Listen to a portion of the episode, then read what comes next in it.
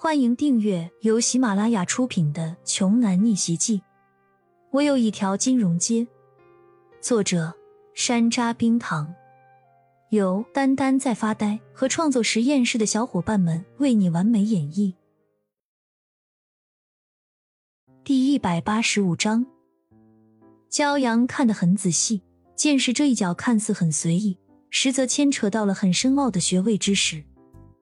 剑石又提醒了另一个人，骄阳仔细看着，然后照猫画虎的在第四个人身上点了一下，第四个人也醒了过来。剑石心里稍稍震惊了一下，没想到这个看似废物的少主竟然只看了两遍就学会了。他记得当初自己学这个的时候，足足学了半个月。四个人都醒了过来，看到骄阳之后，都吓得后退一步，四下开始寻找刀具。骄阳说：“直说吧，他们雇你来杀我，用了多少钱？”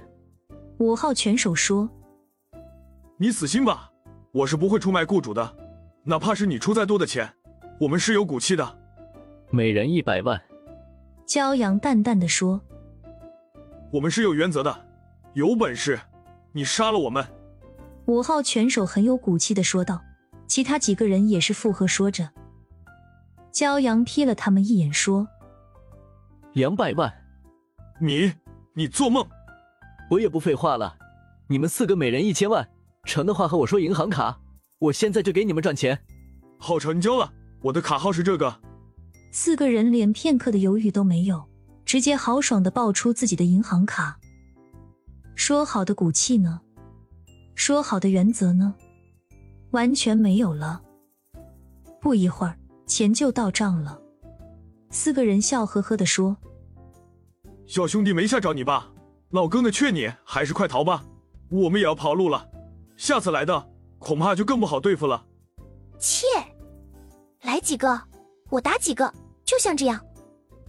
剑石说着，身形一闪，以极快的速度闪到了五号拳手身后，一记手刀下去，五号拳手便软趴趴的倒了。剩下的三个人心中胆寒，这个小萝莉太可怕了。刚才他们都没反应过来。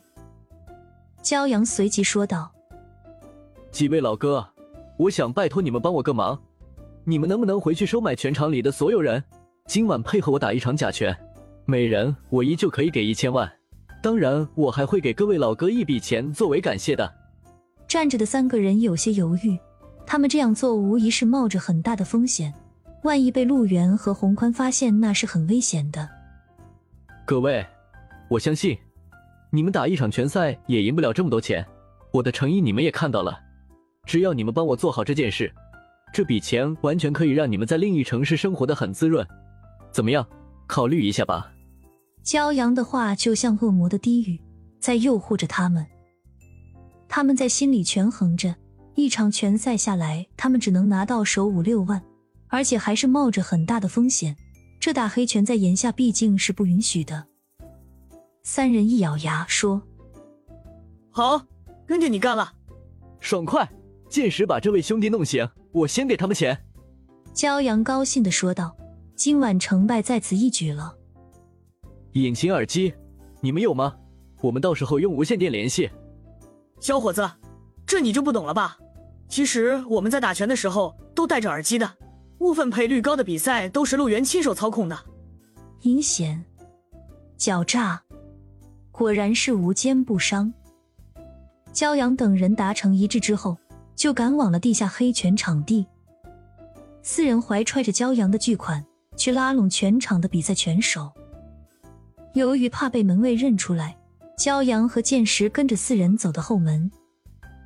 小兄弟，你找一个角落藏起来，我先去汇报工作。骄阳根本不怕他们四个人会叛变，剑石的那一手已经把他们都给镇住了。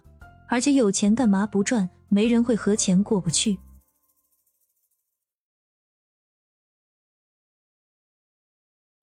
本集播讲完毕，想听更多精彩内容，欢迎关注“丹丹在发呆”。